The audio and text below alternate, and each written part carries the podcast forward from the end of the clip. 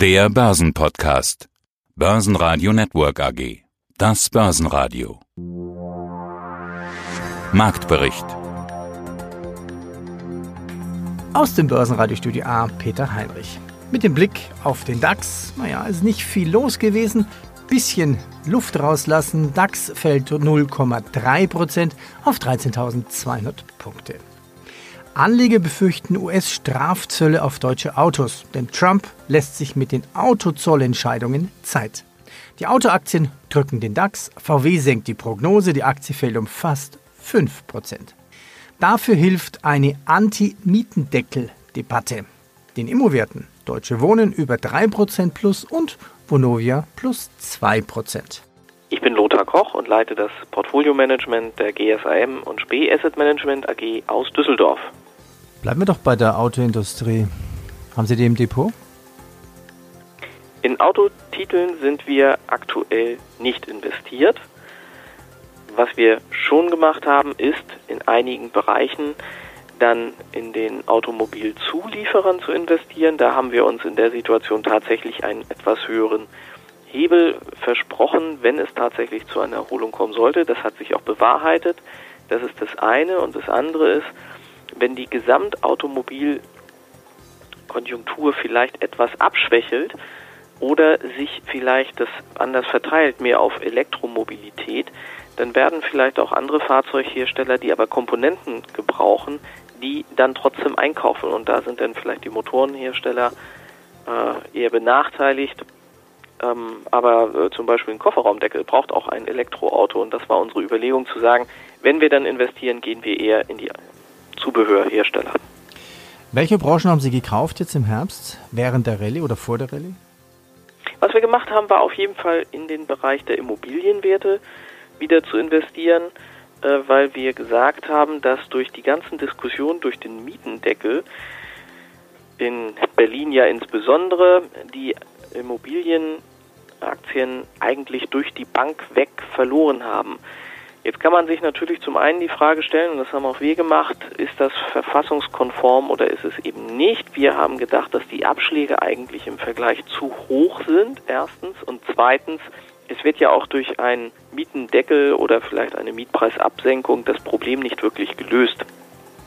Die Aktien sind natürlich durch die Diskussion an sich erstmal alle kräftig unter Druck geraten und da haben wir dann auch wieder antizyklisch gehandelt, indem wir die Titel dann gekauft haben, verhältnismäßig günstig auch eingekauft haben, sodass wir uns da heute über Kursgewinne freuen können, weil die Immobilienaktien äh, unter dem starken Druck, wie sie standen, ja heute etwas von diesem Druck loswerden konnten. Denn vielleicht ist es auch inzwischen bei vielen anderen Aktionären angekommen, dass das äh, eigentlich ein verhältnismäßig günstiges Investment in der Situation war und dass die Problematik auch gar nicht gelöst wird. Und jetzt jüngst hatten wir tatsächlich eine Stellungnahme aus dem Bundesinnenministerium, die so lautet, dass eine einseitig oder ein einseitiger Eingriff des Bundeslandes Berlin in den Mietpreissektor sei wahrscheinlich gar nicht verfassungskonform.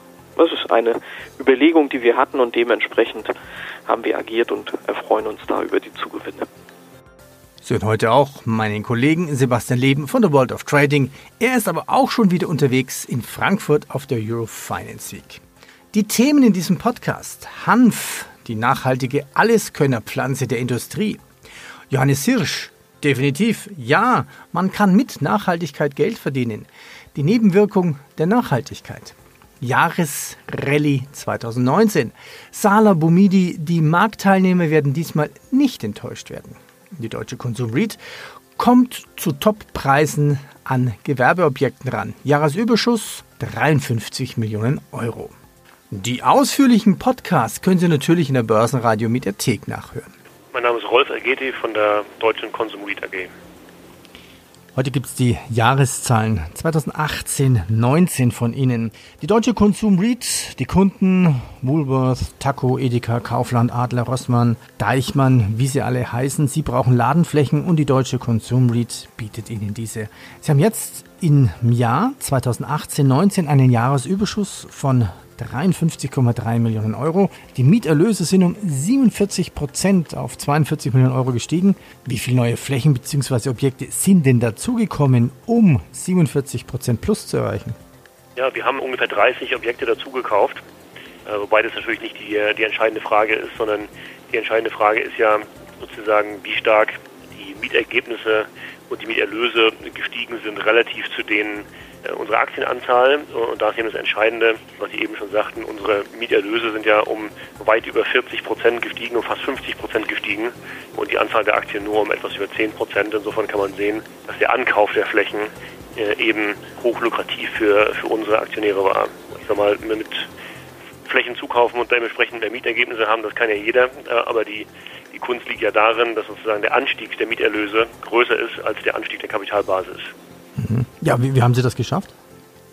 Nun, das ist, das ist im Prinzip relativ einfach. Wir auf dem Papier sehr einfach, aber durch äh, sehr harte Arbeit sozusagen physisch mit den, mit den Immobilien. Das heißt, wir gehen durch eine riesige Akquisitionspipeline durch, prüfen viele Objekte und schauen dann, dass wir eben die Objekte finden, die eine besonders hohe Anfangsverzinsung haben, während unsere Aktien natürlich ein mehr und mehr das Potenzial bereits reflektiert, sodass eben eine Kapitalerhöhung, um das Geld anschließend zu nutzen äh, für den Ankauf, für die Aktionäre in höchstem Maße accretive, würde man im Jargon sagen, also sehr, sehr lukrativ ist. Hätten Sie dafür ein Beispiel? Also Sie kaufen ja an, Sie, Sie projektieren ja nicht nur oder bauen Sie dann doch ein bisschen mit dazu oder sehen Sie dann ein gewisses Potenzial und sagen, oh, diese Liegenschaft, da könnte man noch mehr draus holen, indem man noch was draufbaut oder sowas? Ja, also wir, ähm, wir versuchen das Projektgeschäft zu vermeiden. Darf nicht vergessen, wir kaufen die Immobilien ja im Schnitt ein zu etwa 600 Euro auf den Quadratmeter. Ähm, die Baukosten sind ja mal mindestens das Doppelte, oft das Dreifache davon. Insofern wir versuchen das zu vermeiden. Wir machen das nur als Zusatzgeschäft auf Bestandsflächen, um Objekte aufzuwerten. Äh, aber ansonsten versuchen wir eben die gezielten Opportunitäten am Markt zu suchen und sie zu kaufen, statt zu bauen. Hallo, mein Name ist Salah Boumidi. Ich bin Marktanalyst bei DailyFix und IG. Bei uns haben Sie die Möglichkeit, täglich brandaktuelle Marktanalysen, Webinare und charttechnische Indikatoren zu erhalten und auch direkt aus erster Hand, nämlich zum Beispiel hier auf der World of Trading, wo wir uns gerade treffen in Frankfurt. Ein Vehikel haben wir rausgesucht, über das wir sprechen wollen, ein Trading-Vehikel, nämlich Turbo-Zertifikate.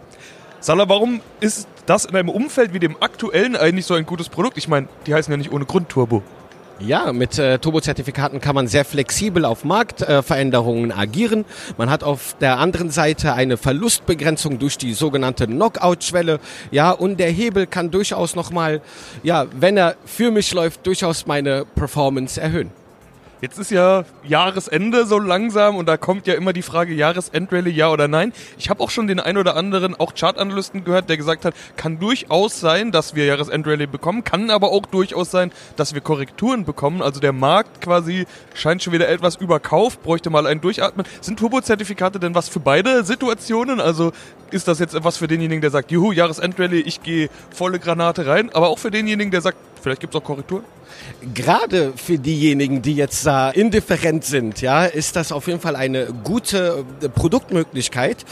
Denn wie Sie sicherlich wissen, wir haben jetzt zwei Jahre keine Jahresendrallye gesehen. Wir könnten alle, alle schlechten Dinge sind drei Fragezeichen. Derjenige, der meint, dass wir wirklich keine Jahresendrallye sehen, könnte sich an der Oberseite auf den letzten Jahreshochs, die wir gesehen haben, mit einer Pufferzone mit den Bumidi-Bändern, sage ich gleich gerne was zu, durchaus sich an der Oberseite absichern und dann auf fallende äh, Kurse spekulieren. Auf der anderen Seite kann man, wenn man jetzt meint, die Jahresendrallye kommt, die Marktbedingungen liegen auch eigentlich gut, der Markt Markt. Der DAX hat schon eine gute Performance hingelegt in dem ersten Teil des Schlussquartals. Der würde sich mit einem äh, Turbo Call dann an der Unterseite absichern und dann auf eine Jahresendrallye äh, spekulieren. Was gab sonst noch? Naja, es gibt vielleicht einen Bieterkampf und Kia gehen. Aktie nochmal plus 9%. HP lehnt das Übernahmeangebot von Xerox ab und der Aramco-Börsengang kommt. Der größte aller Zeiten. Noch ein Blick nach Wien. Der ATX verliert 1% runter auf 3157 Punkte. Johannes Hirsch, Geschäftsführer im Hause Antea. Wie viel Prozent Ihrer Aktien, die Sie dann in dem Fonds oder für Ihre Kunden entscheiden, sind denn nachhaltig? Noch einmal, wir sind in dem Bereich, was ist nachhaltig? Und wir haben jetzt bestimmte Punkte angesprochen und derlei lassen sich äh, durchaus einige Sachen mehr okay. bringen. Es hat aus meiner Sicht heraus auch einen guten Grund, dass wir noch überhaupt keine eindeutige Definition dessen haben, was unter Nachhaltigkeit zu verstehen ist.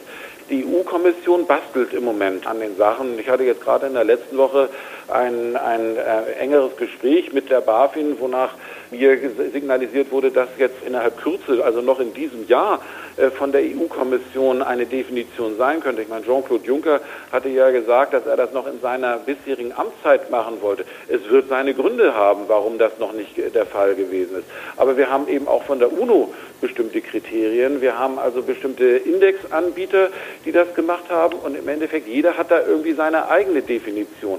Aus gutem Grund. Ich meine, jeder legt eben auf auch bestimmte Aspekte mit eine Rolle. Ich meine, nur um ein weiteres Beispiel zu nehmen. Ich meine, die, die, die Weltbevölkerung wächst immer weiter die will ernährt werden. Ja, können wir das dann mit den bisherigen Lebensmitteln hinbekommen? Brauchen wir nicht doch vielleicht in irgendeiner Weise genmanipulierte Sachen? Das ist etwas, was bestimmt nicht jeder unterschreiben wird. Aber dann ist es eben auch die Frage, wie sollen die ernährt werden? Oder wie kommen wir damit zurecht mit dieser explodierenden äh, Weltbevölkerung? Dann gibt es die, die Bevölkerungswissenschaftler, die sagen, ja, wir müssen eben entsprechend mehr auf die Pille oder auf Verhütung dann dabei achten. Das ist ein nachhaltiger Aspekt, den man da einbringen kann.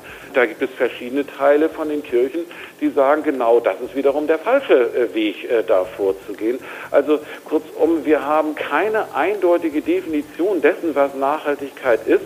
Und ich bin auch mal gespannt, wenn der Gesetzgeber hier nun da etwas herausbringen möchte, inwiefern man sich da tatsächlich auf etwas einigen will. Natürlich Nachhaltigkeit, die grundsätzlichen Ziele, die wird jeder unterschreiben, also jeder, der, der, der vernünftig denkt. Aber was das konkret bedeutet und welche Nebenwirkungen man bereit ist zu akzeptieren, denn irgendwelche ist man, muss man immer akzeptieren, welche Nebenwirkungen man bereit ist zu akzeptieren, da habe ich schon den Eindruck, dass die Meinungen in erheblicher Weise auseinandergehen.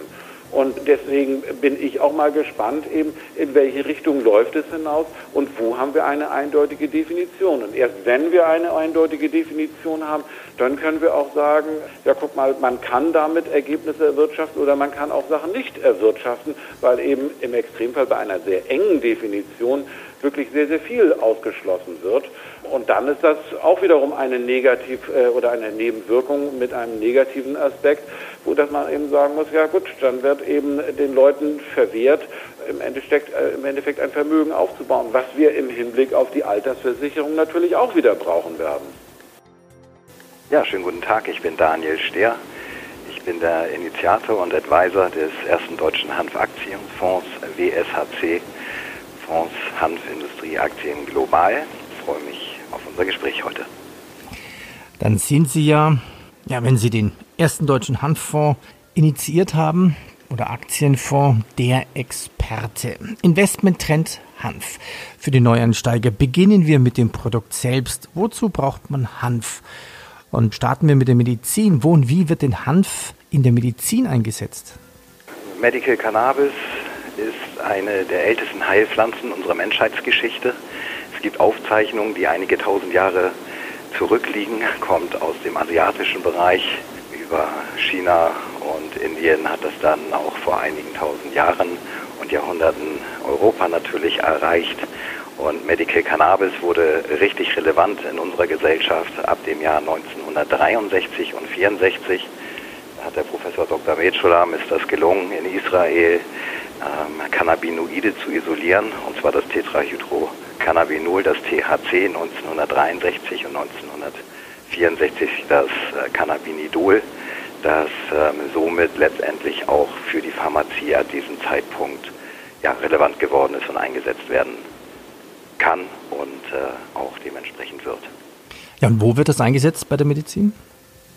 Ja, da gibt es also ein extrem breites Anwendungsspektrum. Ich denke, das Wichtigste jetzt, weil wir uns hier auch im Finanzsektor natürlich bewegen, ist, was aktuell gelaufen ist, GW Pharmaceutical ist ein Pharmakonzern aus äh, Großbritannien, welcher sich seit vielen Jahren ausschließlich mit Medical Cannabis beschäftigt und ähm, hat gerade im letzten Jahr die Zulassung bekommen für das Medikament Epidiolex für den US-amerikanischen Markt.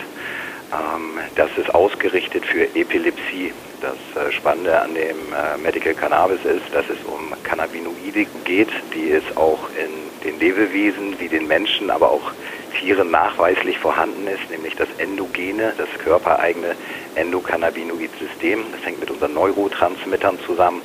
Ja, wo dieses Präparat ähm, ansetzt und andockt, eine Homöostase herstellt, das ist so etwas wie das Gleichgewicht und ja, ist, äh, gerade ja bei Epilepsie, aber auch Dingen wie zum Beispiel dem Tourette-Syndrom so, ADHS fällt da mit rein, aber auch verschiedene Autismus-Spektren, wo die Neurotransmitter vielleicht nicht ganz so in der Ordnung äh, laufen, wie es sein sollte.